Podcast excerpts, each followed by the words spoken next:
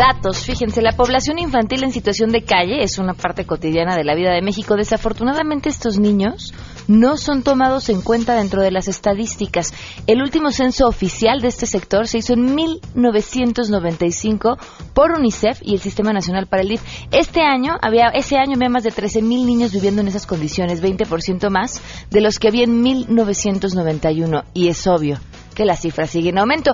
Hoy hablaremos de uno de los esfuerzos de una asociación que trabaja para ayudarlos y ofrecerles un mejor futuro. Además, Jorge Villamizar, ex Basilio, estará con nosotros. Nos va a contar en qué se gastó su primer millón, por supuesto. Además de que nos va a compartir un cachito de su fortuna para una causa noble. Enrique Ansures nos hablará de cómo la lengua materna influye en el llanto de los bebés y muchas cosas más muy interesantes. Así quédense con nosotros porque así arrancamos a todo terreno. MBS Radio presenta a Pamela Cerdeira en A Todo Terreno, donde la noticia eres tú.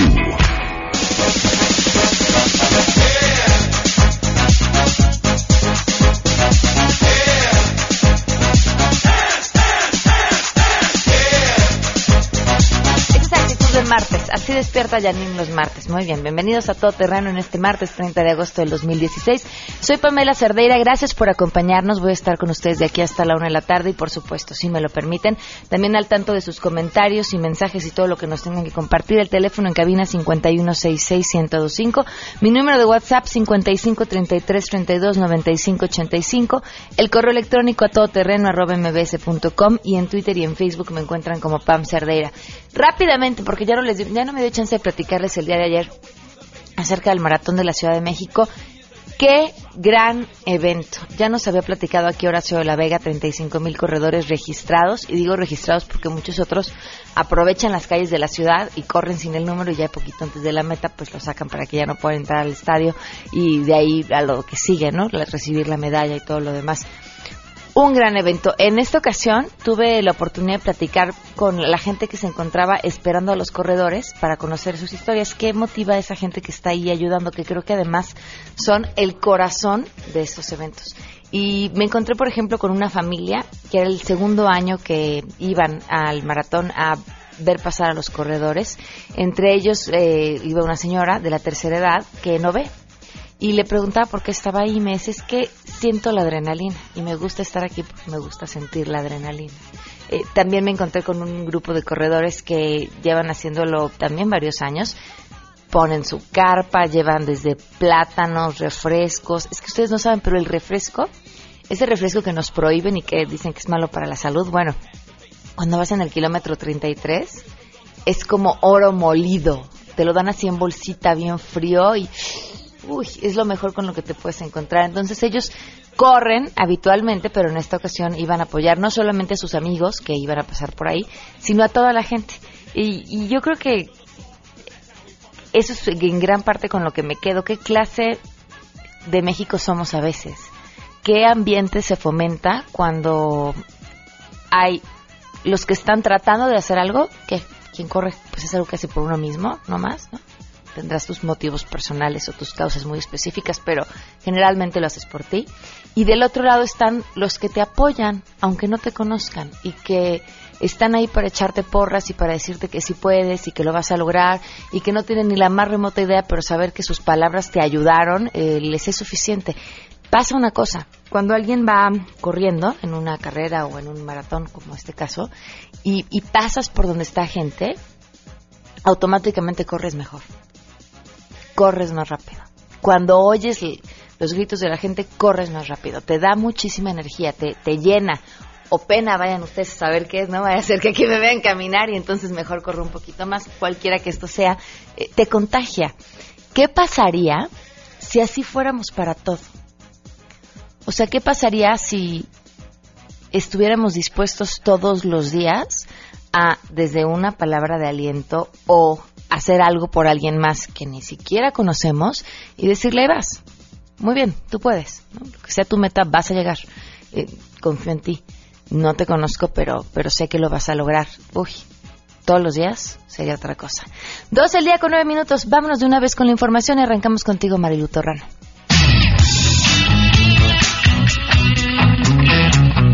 La noche de ayer, alrededor de las 7:15 hora de México, los restos de Alberto Aguilera Valadez, mejor conocido como Juan Gabriel, abandonaron la funeraria Marilyn Silverman, ubicada en el condado de Santa Mónica, California, condado en el que Juan Gabriel falleció el pasado domingo a los 66 años de edad.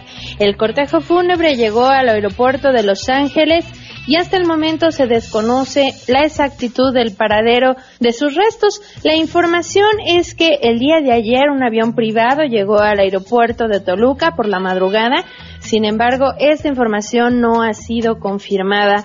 Cabe destacar que la Secretaría de Cultura manifestó que esperan la respuesta de los familiares de Juan Gabriel para realizar un homenaje en el Palacio de Bellas Artes. Sin embargo, la Secretaría de Gobernación ayer por la noche aseguró que no hay una confirmación y que en cuanto conozcan la fecha de dicho homenaje, esta se dará a conocer. Existen varias versiones.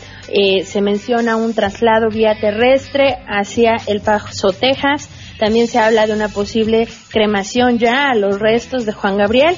Sin embargo, ninguna información está confirmada. El único homenaje confirmado que se tiene es el próximo sábado 3 de septiembre en la ciudad de Guadalajara, en el Estadio de las Chivas. En este lugar, eh, Juan Gabriel ofrecería un concierto acompañado de varios artistas invitados. Sin embargo, bueno, este concierto no ha sido cancelado y por el contrario, los artistas han decidido ofrecer un homenaje al ídolo mexicano, informó Marilu Torrano. A unos días del cuarto informe de gobierno del presidente Enrique Peña Nieto, el embajador de Gran Bretaña en México, Duncan Taylor, dijo en balance que la relación bilateral en este momento es magnífica, es muy fuerte y es muy buena. En entrevista con Noticias MBS, el representante del Reino Unido recordó que el año pasado, durante la visita de Estado de Peña Nieto al país británico, se firmaron 17 acuerdos de colaboración en varios temas, principalmente en materia educativa, esto derivado del crecimiento en el número de mexicanos que viajan a aquel país para estudiar y viceversa. Además, destacó los resultados que se obtuvieron durante el año dual el año pasado, donde hubo, dice, una serie de exposiciones por artistas británicos y reuniones de comercio, entre otros. La relación bilateral que tenemos con México es magnífica, muy buena. Estamos trabajando en toda una variedad de temas. Eh, estamos viendo un crecimiento en, los vínculos económicos entre los dos, países. Eh, hay una buena voluntad eh, en ambas direcciones, creo que muy fuerte, muy buena. el año pasado tuvimos al año dual del Reino de México, la visita de Estado del presidente. Y eso, eh, durante esa visita, para dar un ejemplo, firmamos 17 eh, acuerdos. Firmamos acuerdos con, la mayoría de los acuerdos fueron en educación. Tenemos eh, ahora un crecimiento de los vínculos entre universidades británicas con las mexicanas, por ejemplo. Estamos viendo un crecimiento en el, en el número de mexicanos que deciden ir a, a, estudiar en el Reino Unido. El diplomático destacó que México y Reino Unido trabajan muy de cerca dentro del grupo de los 20 en temas de política y economía global. Somos socios muy efectivos en en el G20, por ejemplo, trabajamos muy de la mano en los temas de, política económica global, en, el G20 y en la ONU. En la ONU, ustedes hicieron un análisis de, los votos mexicanos en la ONU y, encontraron que el país con el cual más a menudo votan es el Reino Unido, de todos los países del mundo. Bueno, comentar que se prevé que Enrique Peña Nieto envíe al Congreso de la Unión su cuarto informe de gobierno, documento que destaca los cinco ejes fundamentales que supuestamente han permitido lograr un país con educación de calidad, próspero, incluyente, en paz y con responsabilidad social. Para Noticias MBS, Hatsiri Magallanes. La Procuraduría General de la República cumplimentó una orden de aprehensión girada por el Juzgado Segundo de Distrito en el estado de Sonora en contra de Héctor Herminio Ortiz Ciscomani, ex colaborador de Guillermo Padres, quien es investigado por el delito de ejercicio abusivo de funciones. Ortiz Ciscomani, quien contaba con ficha roja de la Interpol, fue localizado y detenido en el Aeropuerto Internacional de la Ciudad de México a su arribo procedente de Madrid, España, y con destino final a Hermosillo, Sonora. Al exsecretario de Agricultura durante la administración de Guillermo Padres se le acusa de otorgar indebidamente diversos apoyos económicos provenientes de convenios para el desarrollo rural en la entidad. El imputado se encuentra a disposición de las autoridades en espera de ser ingresado a un penal federal. Informó para Noticias MBS René Cruz González. Ante las voces que se han pronunciado por modificar la reforma educativa, el secretario de Educación Pública, Aurelio Nuño Mayer, pidió a los senadores del PRI que no se echen para atrás y defiendan el proyecto aprobado por el Congreso de la Unión. Durante su participación en la novena reunión plenaria de los senadores del Tricolor, el titular de la SEP destacó que el PRI y el gobierno federal tuvieron el valor de impulsar la reforma educativa, la cual afirmó representa un buen proyecto. No nos puede entrar una prisa como país, como república, después de haber hecho un proceso tan profundo como este, y que a las primeras de cambio, porque coyunturalmente tenemos algunos problemas o resistencias, querer cambiar lo que construimos entre todos. Si nos echamos para atrás por la coyuntura o por los problemas que inevitablemente irá a tener un cambio tan profundo, vamos a estar renunciando al futuro de las niñas y de los niños de México y eso es algo que como partido no podemos. Para Noticias MBS, Oscar Palacios. Con el fin de evitar excesos y abusos por parte de escoltas, el jefe de gobierno capitalino Miguel Ángel Mancera presentó el nuevo reglamento de la Ley de Seguridad Privada para la Ciudad de México, a la que también deberán someterse los escoltas de los funcionarios públicos, tanto de la Ciudad de México como del gobierno federal. Dicho ordenamiento consiste en registrar al personal que prestará su servicio, así como su equipo de trabajo que incluye vehículos y armamento, para que éste sea legal, mientras que los automóviles deberán balizarse para identificarlos como autos de escolta y deberán portar la placa correspondiente emitida por la Secretaría de Movilidad. No queremos más vehículos que se oculten en el anonimato de su función. Si alguien realiza la función de escolta en la Ciudad de México, queremos que esté así, que esté claro. Porque si no, también para la Secretaría de Seguridad Pública, para los elementos en calle, es muy difícil saber quiénes son de los buenos y quiénes son de los malos. Para Noticias MBS, Sofía Cruz.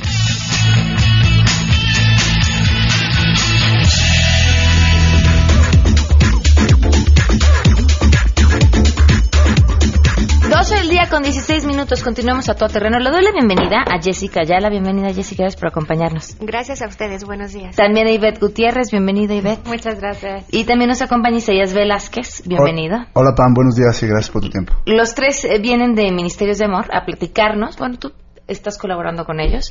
A platicarnos. Miren, el problema inmenso. Yo les pregunto hoy a ustedes que nos están escuchando.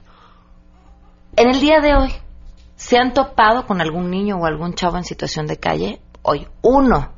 Y les puedo apostar que el 90% de ustedes van a contestar que sí, por lo menos hoy, una vez. Lo curioso es que saber cuántos niños están en esta situación es prácticamente imposible. Y la tragedia que implica ni siquiera ser parte de las cifras, porque si no sabemos cuántos chavos hay, no sabemos cuántos son víctimas de abusos, no sabemos cuántos son atropellados, no sabemos cuántos son una serie de cosas terribles que nos darían pie de entrada para poderlo intentar solucionar.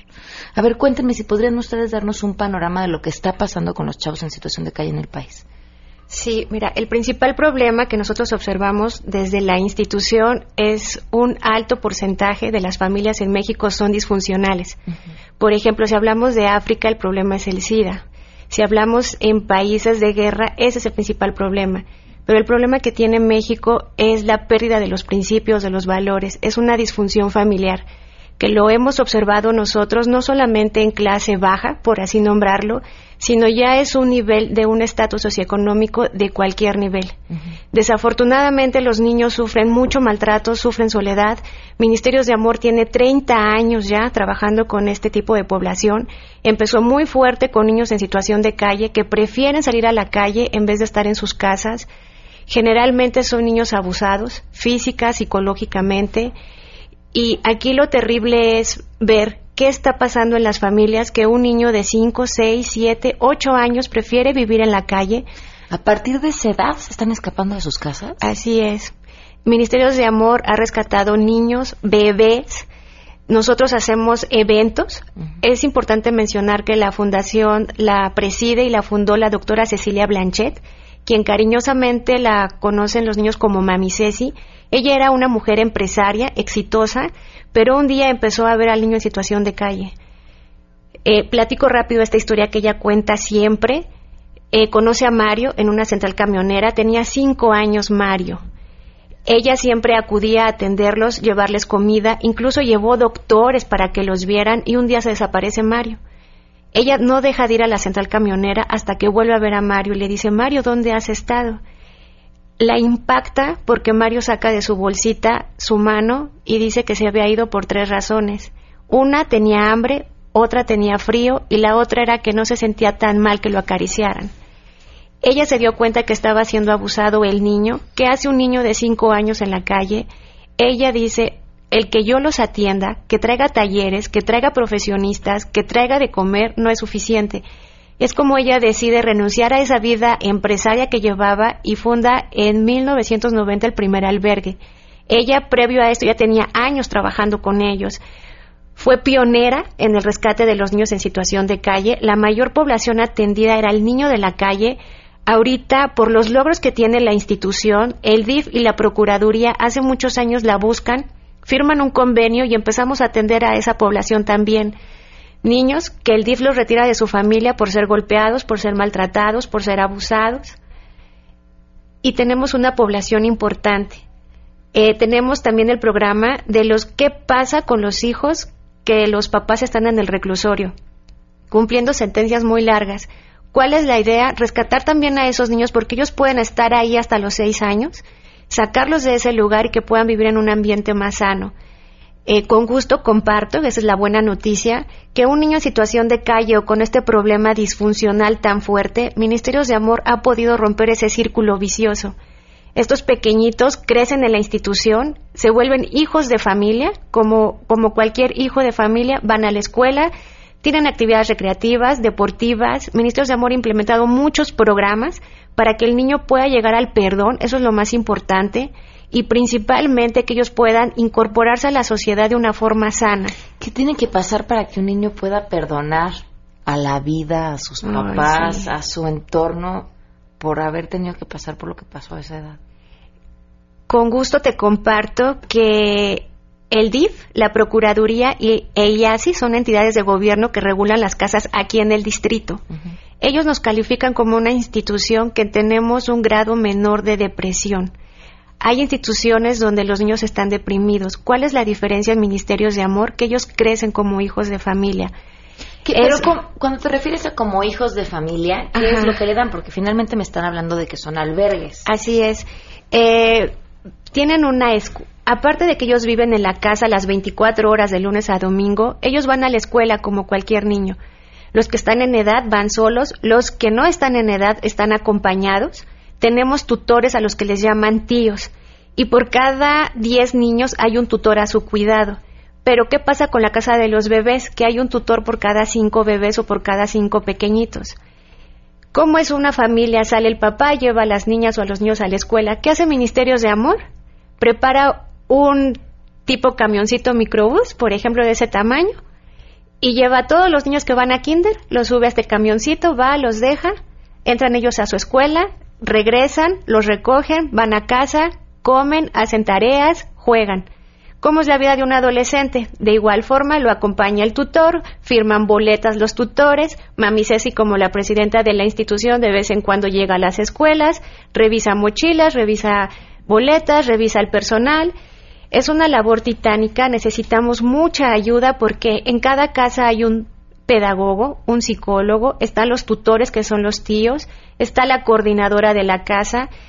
Eh, siempre estamos en busca de matrimonios para que sean también responsables de los niños, porque el niño aprende ya una figura de familia. Ve que hay un papá, ve que hay una mamá, aunque no los llama así. Por eso el contexto de la institución es ser como hijos de familia. Eh, no hay niños que, no, que estén simplemente albergados, no existe eso en ministerios de amor. Para que un niño pueda estar en ministerios de amor, y ellos lo saben, tienen que ir a la escuela, tienen que tener alguna actividad recreativa o deportiva. Ustedes funcionan con donativos, ¿verdad? Correcto, sí. A ver, suéltame la de las buenas.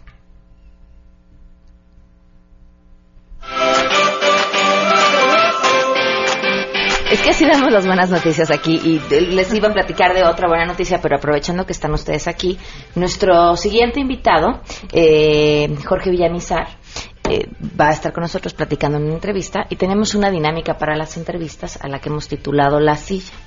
Quienes vienen a la silla y platican con nosotros tienen prohibido decir dos palabras, sí y no.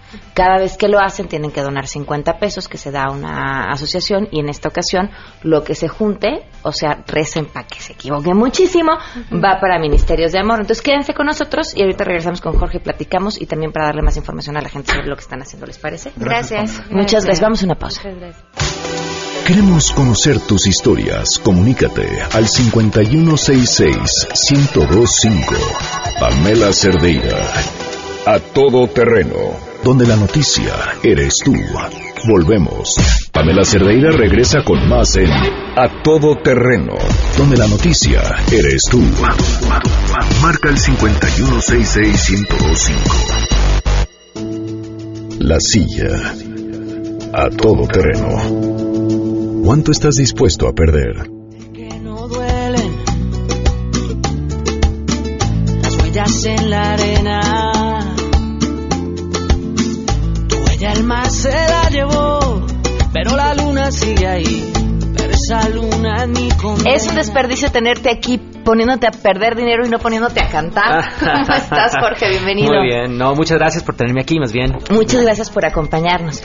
No te sientas presionado, pero la gente de Ministerios de Amor que estará aquí observando tu desempeño en este juego, este, lo recibieron y le dijeron, tenemos bebés, necesitamos tu ayuda. Ok, ok, bueno. ¿Sabes a lo que se dedican o te platican? Platícame, por favor. Ellos se dedican a ayudar a, a niños y jóvenes, bueno, hasta bebés, como nos decían, en situación de calle y prácticamente pues darles un hogar Ah, para, lo, me parece clave lo que dices en el bloque pasado, lo primero conseguir el perdón, perdonar a la vida, a su situación, a lo que los puso ahí, a partir de ahí eh, crecer como seres humanos que rompan con una serie de abusos y demás tragedias que, que- que los vienen persiguiendo. Y buscar que las siguientes generaciones pues no padezcan de lo mismo. Claro, ¿Estás listo para acompañarnos? No puedes decir ni sí ni no. ya. De ahí en fuera puedes cantar, tararear, este, lo que tú quieras, bailar, lo que tú quieras. ¿Te parece? Suena difícil. Ok, arrancamos. bueno, entrada, ¿cómo estás? Yo bien, bien. Eh, estoy acá en México, eh, hace mucho que no venía y está un poco alejado de este mercado tan tan competitivo y en el cual tienes que estar presente para que las cosas se den, ¿no? Y decidí venir, no estamos todavía en el juego, ¿no? Sí, ya llevas una. ¡Ay, di otra! Sí. Ah, ¿En serio? Uf, o sea, entonces, eh, pues estoy aquí para reactivar esa conexión con, con este mercado que siempre me trató muy bien y pienso hacer un par de shows pequeños, pequeños porque me dan la posibilidad de... de, de- de no- de- me encanta, me encanta, me siento como de acá, he conectado profundamente con mucha gente de aquí y tal vez ustedes no están conscientes, pero es un país que mm, no están conscientes. Eh, es un país que es un referente para todos los demás países latinoamericanos. ¿no? Entonces, Creemos que, que en México a veces necesitaríamos vernos con los ojos que nos ven los extranjeros. Con, con, con mucho más amor y con mucho más eh, cariño del que nos vemos nosotros. totalmente de acuerdo. Nos estabas platicando sobre tu show. Estábamos hablando de eso. Es verdad. que te vas a presentar, pero además es un, es un present- show especial. Me va a presentar en el Foro del Tejedor el miércoles, mañana el 31. Eh, es un show especial, pequeño, guitarra y voz, básicamente, acompañado de, de- de repente de un par de músicos. Eh, y también en el satélite, el, el primero, es decir, el jueves. Eh, no. Ah. En- Sin muchas veces uno está solamente aquí en el centro, entonces siempre siempre te presentas eh, como que le das la facilidad a, un, a un público determinado. Es bueno también alejarte del centro y, y- y- y- e ir a visitar a- al, al público. Yo soy, ya, ya tengo mis años, entonces yo, yo sé lo que es tener hijos y tal, y no, el- ah, ¿Cuántos hijos meterte, tienes? meterte en el tráfico y todo eso para ir de, de fiesta es complicado. Dos, Dos hijos de qué edad. cuatro y seis. Ok. ¿Se portan bien? A veces, ¿Los extrañas terriblemente cuando estás de gira? mucho. ¿Cuándo regresas con ellos? El viernes. Viernes, aunque uno está en Quito visitando a mis papás. Ok. Ahora sí. ¿Ya te ganaste tu primer millón? ¡Ah! y me acusas y señala. Ella. ¿Ya te ganaste tu primer millón? Mm, hace rato. ¿Qué hiciste con él? Me lo ferié. Invertí un poco, pero eh, me lo gocé bastante. Supongamos que el amor de tu vida regresa y tú estás casado con otra. ¿Aceptarías pasar una última noche con ella? Difícil. Dicen por aquí, ah, qué buena pregunta. A ver tú. Se la hiciste ¿verdad? Genial. En principio, Honesto. eh, va en contra de la moralidad. Qué complicado para el público analizar una entrevista con una persona que no puede usar las dos palabras. claro. Em, ¿Cómo decías? Que aceptarías revivir una noche de amor si estás comprometido con alguien más. Mm, de ninguna manera. A ver, difícilmente me la creo. Porque eres, eres cantautor. Viven de estar al límite de sus pasiones. Es un negocio difícil. Tienes que estar o sufriendo o amando intensamente, porque entonces la inspiración tampoco te llega. ¿O estoy Es- equivocada? Es así, es así. Es así. Ok. Dije, ok. ¿Qué pasó? Y yo dije, es así. Así. Así no. Ok. Son tres, tres. ¿Sí? Sí. Demonios. A ver, otra pregunta. Al llegar al cajero automático descubres que alguien dejó su tarjeta adentro y la sesión está abierta. ¿Aprovecharías para hacer algún retiro? Nunca. Haces bien. Hay, hay karma, ¿eh? Karmatron te persigue ese, tipo de cosas. Y lo dice alguien que siempre deja la tarjeta dentro del cajero automático. La novia de tu mejor amigo te tira la onda. Lo peor es que a ti también te gusta. ¿Qué haces? En este, en este, en este supuesto ya no estás casado. Huir. Haces bien. Vas caminando por la calle y de pronto observas a una señora vuelta loca pegándole a su hijo de tres años. ¿La detendrías? Por supuesto. Qué buena pregunta, porque fíjense lo que nos decían ustedes hace rato, ¿no? El, el- el tema de los chavos en situación de calle tiene que ver con el tema del abuso y de la violencia que se vive dentro de los hogares. A mí me tocó, a mí me pasó una vez. Y, y- y de verdad yo pensé que la señora le estaba hablando al amante de su marido, de, de cómo gritaba y lo que gritaba. Y cuando me di cuenta que quien le hablaba era una niña de tres años que lloraba a su lado sentada en el coche, la impotencia que uno siente es tremenda. Porque además te preguntas, bueno, y, y hago algo y qué pasa, ¿no? Y, luego dónde va a parar esa niña. La, la cuestión no es tan sencilla. ¿Y, y cuál es, cuál es el límite de- del momento en el cual tú tienes algún tipo de autoridad moral para intervenir? Es complejo, muy complejo, pero, pero existe. Que hacer algo, ¿no? Bien, está muy bien. ¿Cómo el marcador, Luis? A ver. Jorge 7 y de 6, no, pues vamos 7 y 7. Vamos bastante parejitos. Bueno, a ver, sígueme platicando de tu espectáculo. Entonces te presentas el 31 y te presentas el primero. Bien, muy bien. Otra más. ¿Qué se va a encontrar la gente además de un show sumamente íntimo? Pues la verdad es algo que estoy haciendo, es algo nuevo. eh, y es una cuestión íntima, digamos, que hay un, en- con un público pequeño existe una comunicación de lado y lado. Con un público grande, tú hablas hacia, eh, eh, la comunicación va en una sola dirección, en realidad. Hay una, a menos de que pase algo tremendo, el flujo va de, de los de la- del artista al público. Cuando estás en un foro pequeño, hay una conversación literal. La gente te habla, pide cosas. Tus cuentos eh, generan reacciones inmediatas en caras que tienes al frente y es eh, difícil hablar con este handicap. Es una versión mucho más romántica de, de hacer eso que tanto te apasiona. Sí. Bien. Pamela, ¿podría participar con dos preguntas? Claro. Hola, Jorge. Hola, Jorge. Hola. Oye, Jorge, eh, ¿adoptarías un niño en situación de calle primero? Uf, qué pregunta. Tengo dos y apenas me doy abasto. Son la responsabilidad más grande que tengo. Tal vez en una situación diferente, sí. Muy bien, José, a eso te yo. Y la siguiente pregunta sería, eh, ¿podrías apoyar a la fundación con un concierto o algo? Claro. Tu corazón. Claro, seguro. Ya estamos, ¿Lo estamos cerrando aquí? ¿Qué pregunta? Hablemos con mi manager. ¿Qué pregunta 38 veces? Hablemos con mi manager. De tu parte.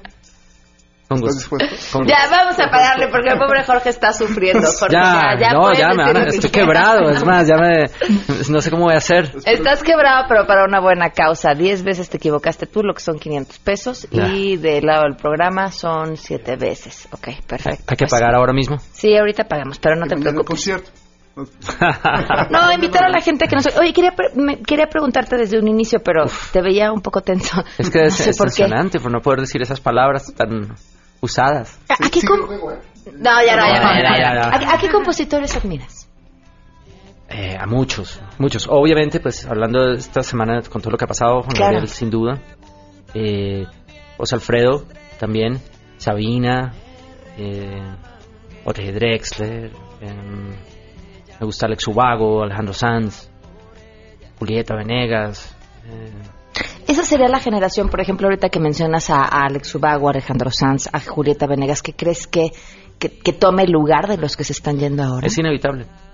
Es inevitable. La- es como, es- suena como una especie de, ¿cómo se dice? De, ¿cómo se dice en la cosa religiosa cuando, cuando hablas en contra de Dios? Una herejía, como una, eh, un sacrilegio. No, pero es la verdad, es así, porque seguramente sí se hablaba cuando José Alfredo pasó de- a la historia y, y estaba entrando Juanga, entonces dirían, no, ¿cómo se les ocurre? Algunos de. No, sí, se comparan. Eventualmente es inevitable la, la, la, la- la evolución. El tiempo va pasando y unos van ocupando el espacio de otro y van significando en la vida de una, nueva generación cosas diferentes, ¿no? Entonces sí, las- la música va cambiando, obviamente, ¿no? Pero sí, yo creo que existe en esta generación también artistas increíbles, compositores increíbles. Entonces eh, irá cambiando la guardia. ¿Qué tienen esas canciones que, que, que logran vivir para siempre, mucho más allá de la época en la que fueron concebidas? Yo creo que hay una, una- un, un elemento fundamental es la honestidad, que sean de verdad. Que, porque, digamos, si tú analizas eh, melódicamente o tal, muchas veces una canción de repente ya, suena como que ya la habías escuchado antes.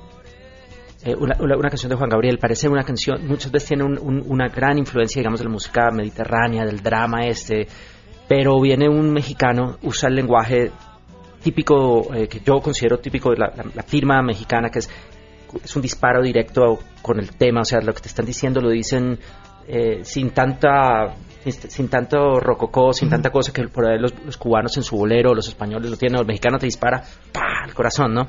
Y, y Juanga, pues por decir, o, o- o José Alfredo, tienen esto y, y de repente decir algo que es totalmente real para ti, que es de verdad, y decirlo de una manera honesta y tal, eh, conecta con, con el público, des- desarma al- al- al- al- a gente que de repente no estaba acostumbrada o que no, no entiende de dónde vienes, pero como tú estás hablando súper honestamente de una, de una sensación del, del homo sapiens, del, del, del- del ser humano simple que al final del día somos, conecta y engancha y dura, se va, se va extendiendo por- con el tiempo y, y no, y no muere.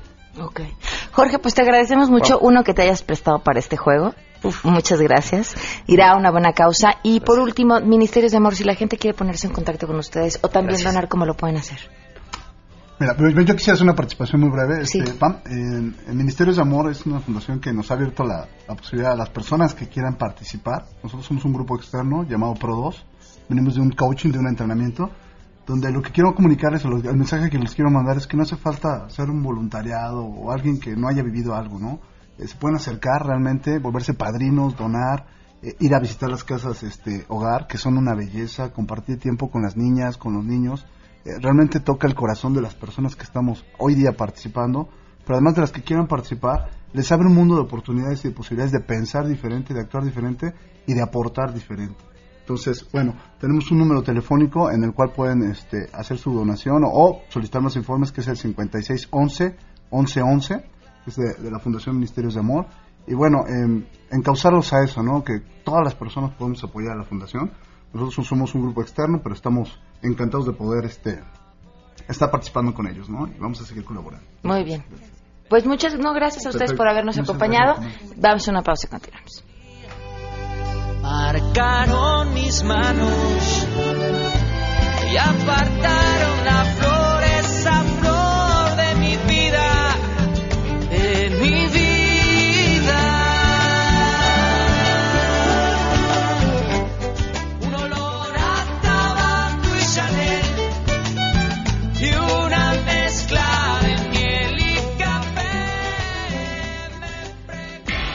Si te perdiste el programa A Todo Terreno con Pamela Cerdeira, lo puedes escuchar descargando nuestro podcast en www.noticiasmbs.com. Pamela Cerdeira está de regreso en A Todo Terreno. Únete a nuestra comunidad en facebook.com, diagonal Pam Cerdeira. Continuamos.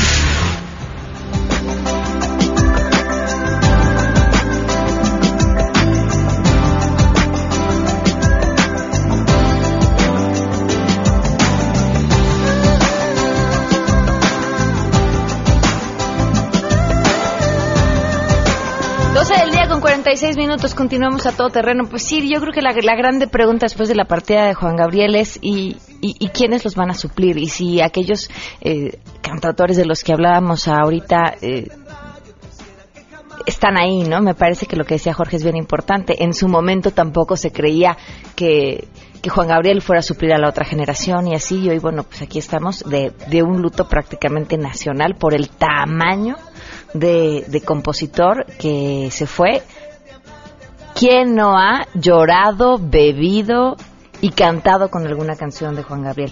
Me enlazo en estos momentos con mi compañera eh, Patricia Argonza, que tiene información interesante justamente sobre un museo en honor a Juan Gabriel. Te saludo, Pati, muy buenas tardes.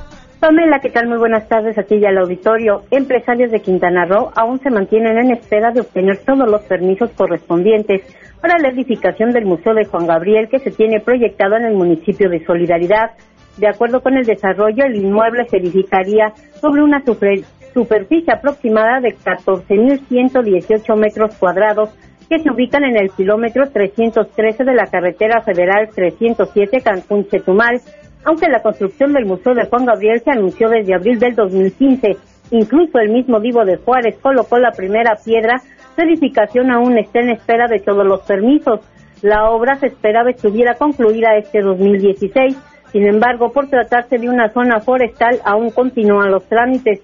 El proyecto incluye una escuela de música para niños en situación vulnerable, el centro de espectáculos Noa Noa, una plaza gourmet de gastronomía mexicana, el Museo del Tequila, el Museo del Mariachi y todo un bagaje de la vida del vivo de Juárez, Alberto Aguilera Valadez.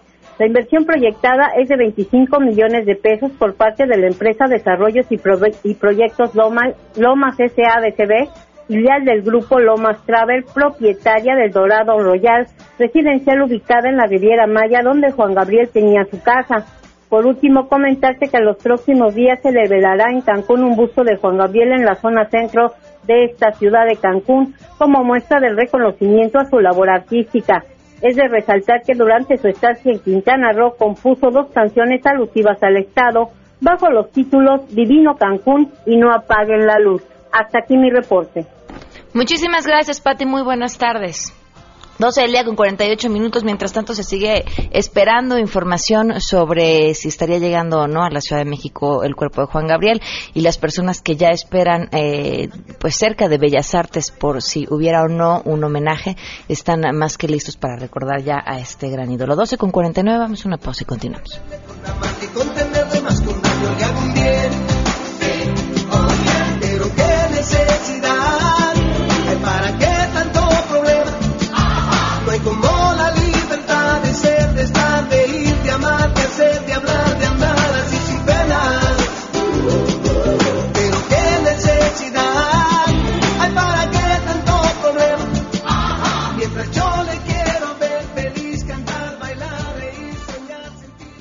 Pamela Cerdeira es a todo terreno. Síguenos en Twitter, arroba Pam Cerdeira. Regresamos. Estamos de regreso. Síguenos en Twitter, arroba Pam Cerdeira. Todo terreno, donde la noticia eres tú. Continuamos.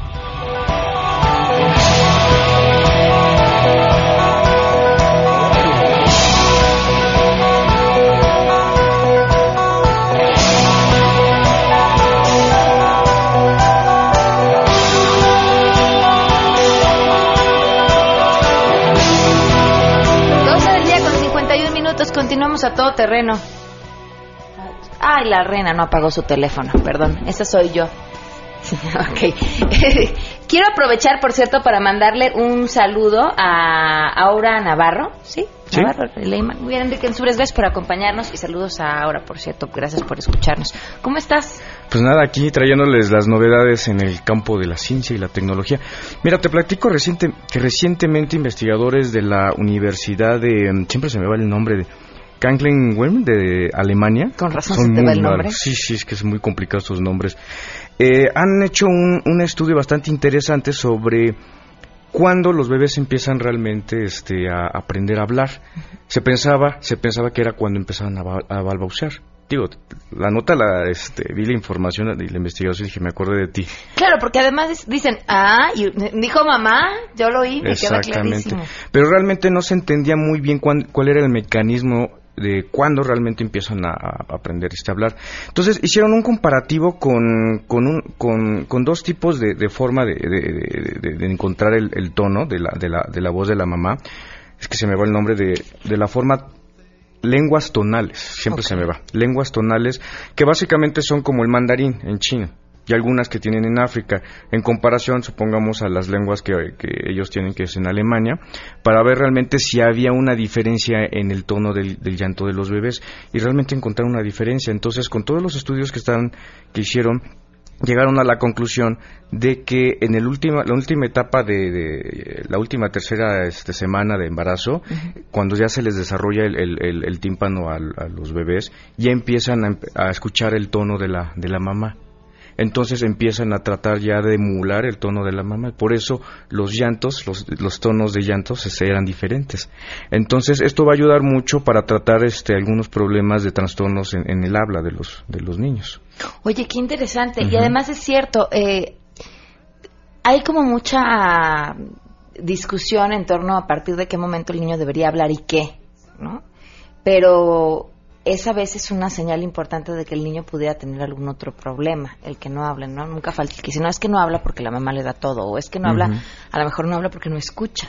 Entonces, exactamente esto es lo que ayuda en eso, porque no se sabía cuándo, cuándo empiezan a desarrollar, y ya es la última, la última parte del embarazo, y empiezan a escuchar desde que están en el feto, imagínate. O sea que según esta investigación, todos los ruiditos que hacen los bebés una vez que nacen ya es un intento de Sí. imitación del habla. Porque desde que están en el vientre ya se, se supone que ya están empezando a escuchar los tonos de la, de la madre.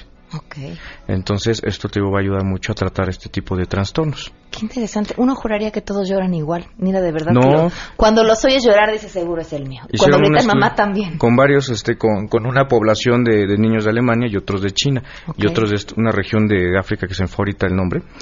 Pero sí tienen muchas diferencias en los tonos, imagínate. Qué interesante. Enrique, nos trajiste regalitos. Sí, les traje cinco libros que de mi autoría que es un manual de cómo usar un telescopio. A veces la gente que va a estos, estos este, cadenas comerciales y compra sus telescopios y no logra usarlos, pues bueno, publicamos con el con el- la Secretaría de Ciencia y Tecnología del Estado de Morelos y en el Consejo el Consejo del Estado de Morelos también de Ciencia y Tecnología una, una colección de libros y me tocó hacer el, el- el primer volumen.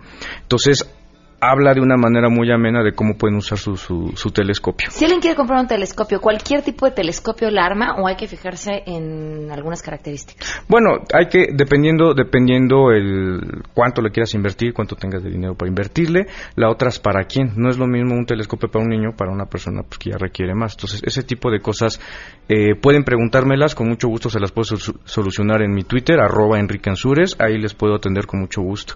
Perfecto. Entonces, a los primeros cinco que hablen, que tengan un telescopio, con gusto. Sería se lo- importante que tengan el Sí, telescopio antes que el manual. Pero hoy también les hacemos recomendaciones de cómo, cómo adquirir un telescopio. Perfecto, 5166-1025 es el teléfono en cabina y ya si se quedan con alguna duda, entonces le escriben a Enrique y él a través de Twitter se los responde. Mira, ya están llamando. Muchísimas gracias, Enrique. No, es un placer, nos estamos viendo la Platicamos la próxima semana.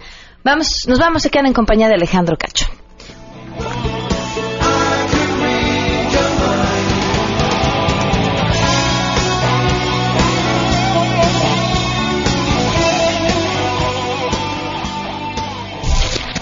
MBS Radio presentó a Pamela Cerdeira en A Todo Terreno.